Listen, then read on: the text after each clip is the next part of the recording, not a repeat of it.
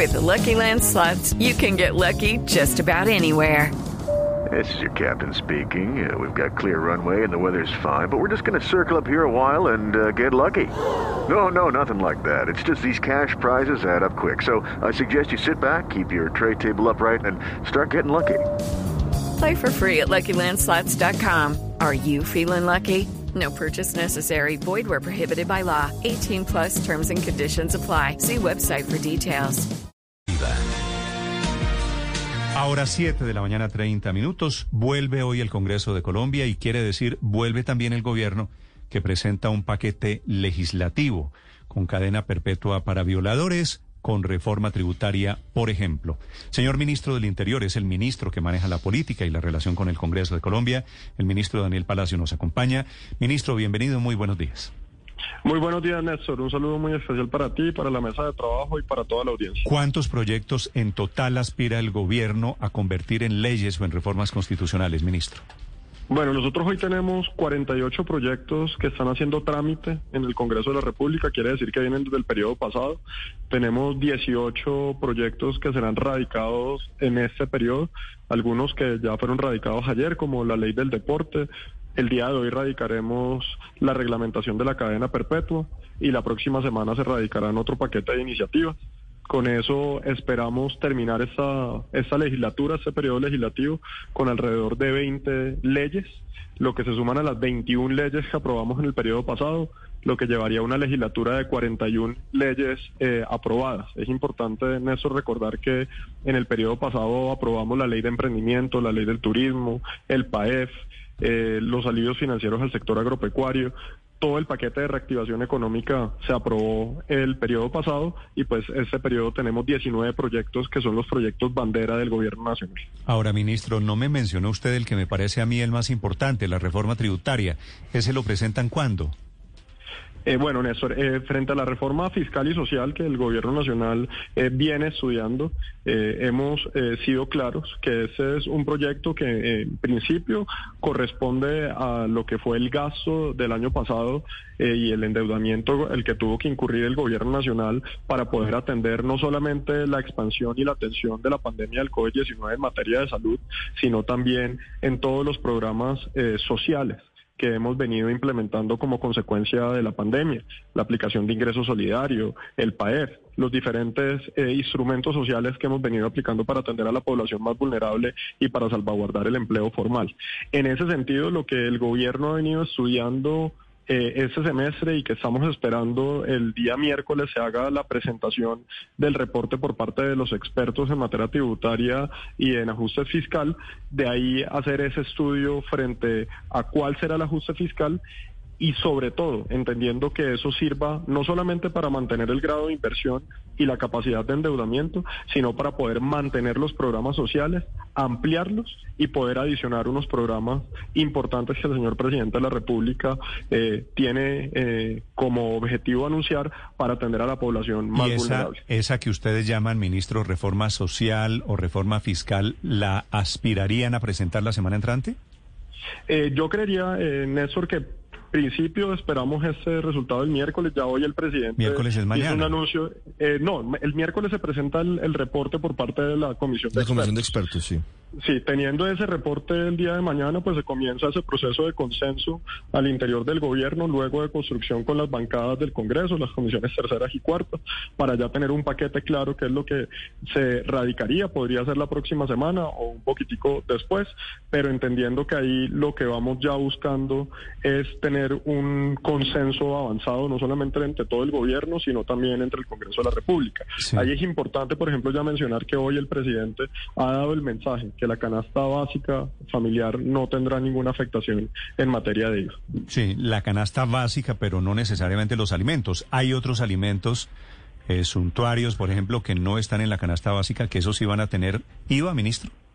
Yo no, no podría decir hoy eh, cómo será eh, esa aplicación. Eh, hoy el mensaje del presidente y la instrucción ha sido claro frente a esa parte de la canasta okay. básica familiar. Como lo digo, el día de mañana se presentará ese reporte y vendrá la construcción.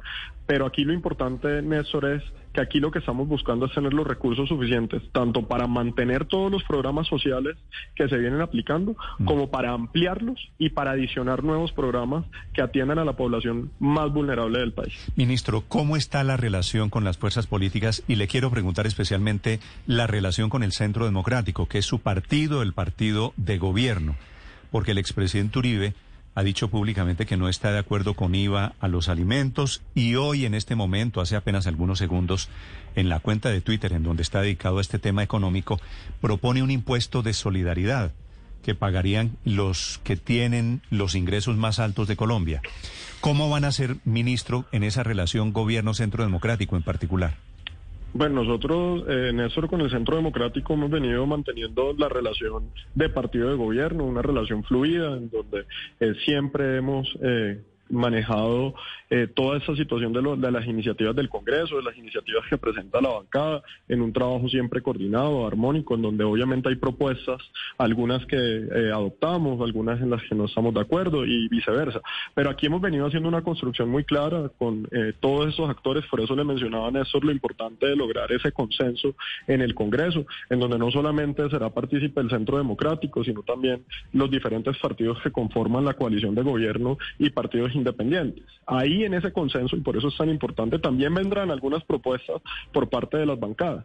Si bien una cosa será ese, esa, esa propuesta inicial que hará el gobierno nacional, también pues tendrá un espacio para lo que los partidos y los diferentes sectores políticos eh, propongan para ver cómo siempre pensando en el bien del país se mejora eh, esa reforma que sin duda alguna el objeto es que tenga la menor afectación posible en los bolsillos de los colombianos y que logre tener y mantener los recursos para la inversión social y para mantener y ampliar los programas sociales que hoy se incluyen. Ese tema del ingreso solidario, inclusive también se ha hablado en Bogotá eh, por algunos sectores de presentarlo y será algo que se estudiará ahorita con eh, los ponentes, con eh, las bancadas para poder tener una reforma social que llegue al corazón de los colombianos y a la población más vulnerable. Sí, ministro, aunque el presidente Duque ya se bajó del IVA a los alimentos básicos, de todas maneras sigue sobre la mesa la posibilidad de modificar el IVA en otro tipo de, de, bienes y de alimentos como tal y la posibilidad obviamente de quitar varias de las exenciones de IVA. ¿Qué coalición apoya esa reforma tributaria con estos cambios al IVA? Bueno, nuevamente, sin duda, eh, y vuelvo y lo, repito, eh, hablar ahorita sobre cuál sería eh, la parte tributaria que se tocaría o los ajustes fiscales, pues no, no sería responsable porque precisamente durante mucho tiempo se ha venido hablando sobre un, un IVA a la canasta básica familiar y hoy ya queda absolutamente claro que eso no va. Entonces, aquí lo que hay que esperar es cómo se va a presentar ese proyecto, terminar con el informe de los expertos el día de mañana, terminar en esa eh, búsqueda de consenso para poder radicar esa iniciativa. Nosotros en el Congreso de la República, y además tengo que expresarlo, hemos tenido un trabajo articulado con unas bancadas de, de, gobierno y unas bancadas independientes que han formado una coalición mayoritaria con la que hemos avanzado en, como lo mencioné, el periodo pasado 21 proyectos de ley aprobados, tal vez el periodo legislativo más exitoso en los últimos 10 años, en donde logramos sacar todo lo que fue el paquete de reactivación. Y aquí lo que esperamos es trabajar con las bancadas del Congreso para construir el mejor escenario posible, en donde sin duda alguna vendrá algún tipo de ajuste fiscal, pero en donde el objetivo principal es el de poder mantener los programas sociales y ampliarlos e incluir nuevas iniciativas que lleguen a la población más vulnerable. Eh, ministro, tal vez uno de los proyectos que más le puede interesar a la gente ahora es el de la vacunación, el de permitir la vacunación por parte de los privados, que es un proyecto que tiene el Partido Conservador.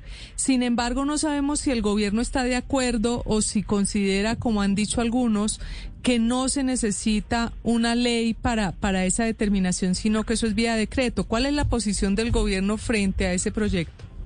Bueno, nosotros, el gobierno nacional viene trabajando la reforma a la salud, es un proyecto que tiene mensaje de urgencia, de hecho hoy se radican eh, las ponencias conjuntas de Comisión Séptima de Cámara y Comisión Séptima de Senado, una ponencia conjunta que se logró articular en un consenso con las diferentes bancadas.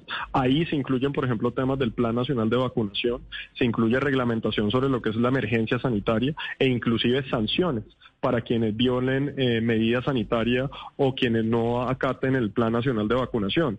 Ahí se ha dado esa discusión también, ya varios partidos han mencionado esa discusión, eso es algo que el ministro de Salud lo ha venido estudiando, también ese proyecto que ha radicado el Partido Conservador, también se han hecho anuncios frente a las etapas en las que los privados podrán entrar frente a la compra de, de vacunas, eso ya lo ha venido hablando el ministro de Salud y en ese punto pues evidentemente yo preferiría que sea el ministro de Salud el que se refiera a profundidad sobre el tema, pero sí es algo que se ha venido estudiando frente a en qué etapa se hace, en qué fase de la vacunación, también si se puede hacer a través de decreto o si es la vía legislativa que inclusive se podría adicionar a este proyecto de reforma a la salud que ya está avanzando en las comisiones séptimas, pero eso pues será un tema para que profundice más el ministro de Salud.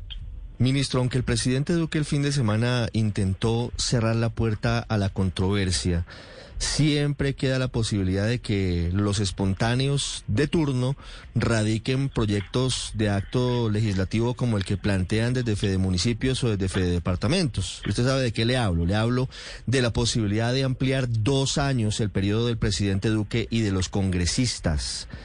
¿Cuál es la posición del gobierno en el legislativo frente a esa posibilidad? Todavía no se ha radicado, pero podría erradicarse. Pues nosotros lo que hemos dicho de manera clara es primero frente a anuncios eh, es muy difícil eh, pronunciarse cuando no existe un texto, no sabemos ni siquiera qué es, cómo lo van a radicar. Creo que lo que ha mencionado la Federación de Departamentos, como ha mencionado Fede Municipio, es algo que cada cuatro años radican. Hace cuatro años ustedes recordarán que también lo hicieron frente a una ampliación del periodo de los alcaldes para poder unificar el periodo con el del presidente y poder llegar a esa eh, unificación de planes de desarrollo, teniendo toda esa argumentación que ya se ha venido presentando por parte de esas federaciones. Eh, nosotros desde el Gobierno Nacional hemos presentado una agenda legislativa que está clara, que está socializada, en donde tenemos unos énfasis en materia de lucha contra la corrupción, como es el proyecto de la mesa de moralización, donde tenemos un proyecto de administración de justicia que busca eh, mejorar el servicio de la justicia en materia de digitalización, tener jueces itinerantes, eh, reglamentar el tema de los concursos para el acceso de los jueces y de los magistrados. También tenemos temas ambientales, como son temas de No, lo entiendo, dice la agenda del gobierno, pero hace parte de la agenda del gobierno nacional y el presidente de la República ya en diferentes lugares. Tanto lo hizo el viernes en un evento de la Federación de Municipios, como lo había hecho 10 días anterior en un evento de la Federación de Departamentos, mencionó de manera clara que su periodo constitucional va hasta el 7 de agosto del 2022. ¿Y si el Congreso llegara a aprobar eventualmente la prórroga del mandato, qué haría el gobierno? Bueno, ahí me estás poniendo en una posición en donde hay aquí una separación de poderes, hay una independencia por parte del Congreso de la República. No se Yo no puedo decirle al Congreso de la República qué puede radicar o qué no puede radicar porque estaríamos ya introduciéndonos en la esfera y en la autonomía del Congreso de la República. Lo que está absolutamente claro es que tanto el presidente de la República ha manifestado hasta qué momento va su periodo, como que mm. no hace parte de la agenda del gobierno, ni estamos ni conocemos el proyecto. Ministro, la semana pasada el senador Luis Fernando Velasco aquí dijo que varios altos funcionarios del gobierno habían estado llamando a congresistas para sondear esa posibilidad de apoyar ese proyecto. ¿Eso es verdad? ¿El gobierno ha sondeado pues la posibilidad de prorrogar el, mandato? El senador Luis Fernando Velasco es un senador de oposición al gobierno, que lo ha hecho clara y está también ya en un proceso electoral. Eh, yo, yo creo que ha sido absolutamente clara cuál es la posición del gobierno nacional y pues yo invitaría al senador Velasco que si tiene alguna eh, información en particular que la comparta, pero es, aquí lo que ha habido es varios que han aprovechado para hacer política. Yo no veo a nadie, por ejemplo, saliendo a hablar sobre eh, la mención del senador Petro de que necesita tres periodos para cumplir su proyecto político. Aquí el gobierno nacional no ha hecho ningún anuncio frente a ampliación de periodo, no ha radicado ningún proyecto frente a eso, ha explicado claramente cuál es su agenda legislativa. Y en eso es en lo que estamos, en una agenda legislativa que se le ha presentado al país, una agenda legislativa que arranca hoy. Y déjame mencionarte, Néstor, que además arranca hoy a las 10 de la mañana con la erradicación de la reglamentación de la cadena perpetua. El día de ayer el presidente de la República tuvo un evento en donde se habló de la ley del deporte, donde ya quedó también radicada la ley del deporte, y con esa agenda legislativa es que esperamos tener un periodo legislativo exitoso de trabajo con el Congreso de la República. Señor ministro, una pregunta final. El proyecto de renta básica mensual en el cual vuelven a insistir cerca de 20 congresistas de la oposición que quieren una renta para 9 o 10 millones de familias colombianas ahora por la emergencia de la pandemia, ¿ese proyecto tiene alguna posibilidad de subsistir, de ser aprobado, de ser apoyado por el gobierno nacional? El gobierno nacional ha manejado una eh, política en materia de atención a la pandemia en donde hemos tenido más de 3 millones y medio de familias beneficiadas por ingresos solidarios. Tenemos también las familias que son beneficiadas por familias en acción, a eso sumarle jóvenes en acción, todos los eh, subsidios y apoyos eh, sociales que en este momento el gobierno nacional está invirtiendo, que son precisamente los que nos llevan a tener que pensar en algún tipo de ajuste fiscal para poder generar y mantener esos programas sociales. El gobierno nacional en las próximas semanas estará anunciando el paquete social, ese paquete social ambicioso que busca erradicar la pobreza extrema y que además está orientado hacia la población más vulnerable. Aquí eh, el gobierno nacional tiene una agenda clara en materia de lo que es ese apoyo social, ese apoyo a la población más vulnerable y precisamente eso es lo que estamos construyendo en esa reforma social que radicaremos al Congreso en los próximos días. Sí, ministro, ahora sí una pregunta final.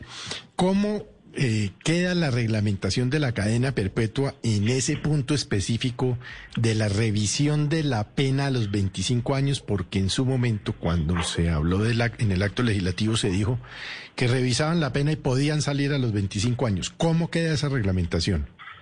Eh, esa es una pregunta muy importante y tal vez es los esfuerzos más grandes que tenía que quedar en la reglamentación para que no existiera ninguna duda ni ninguna posibilidad de que esto fuera a terminar siendo un beneficio para quienes asesinan y violan a los menores de edad. Aquí queda absolutamente claro que lo que existe es la posibilidad de una revisión a los 25 años para que de acuerdo al juez, que ha sido el que ha hecho la, sanción, si observa algún tipo de resocialización por parte del condenado, pueda llegar a tener la pena que la ley, la, la, pena máxima que la ley establece hoy. Quiere decir que pudiese llegar a bajar a tener entre 50 y 60 años de condena.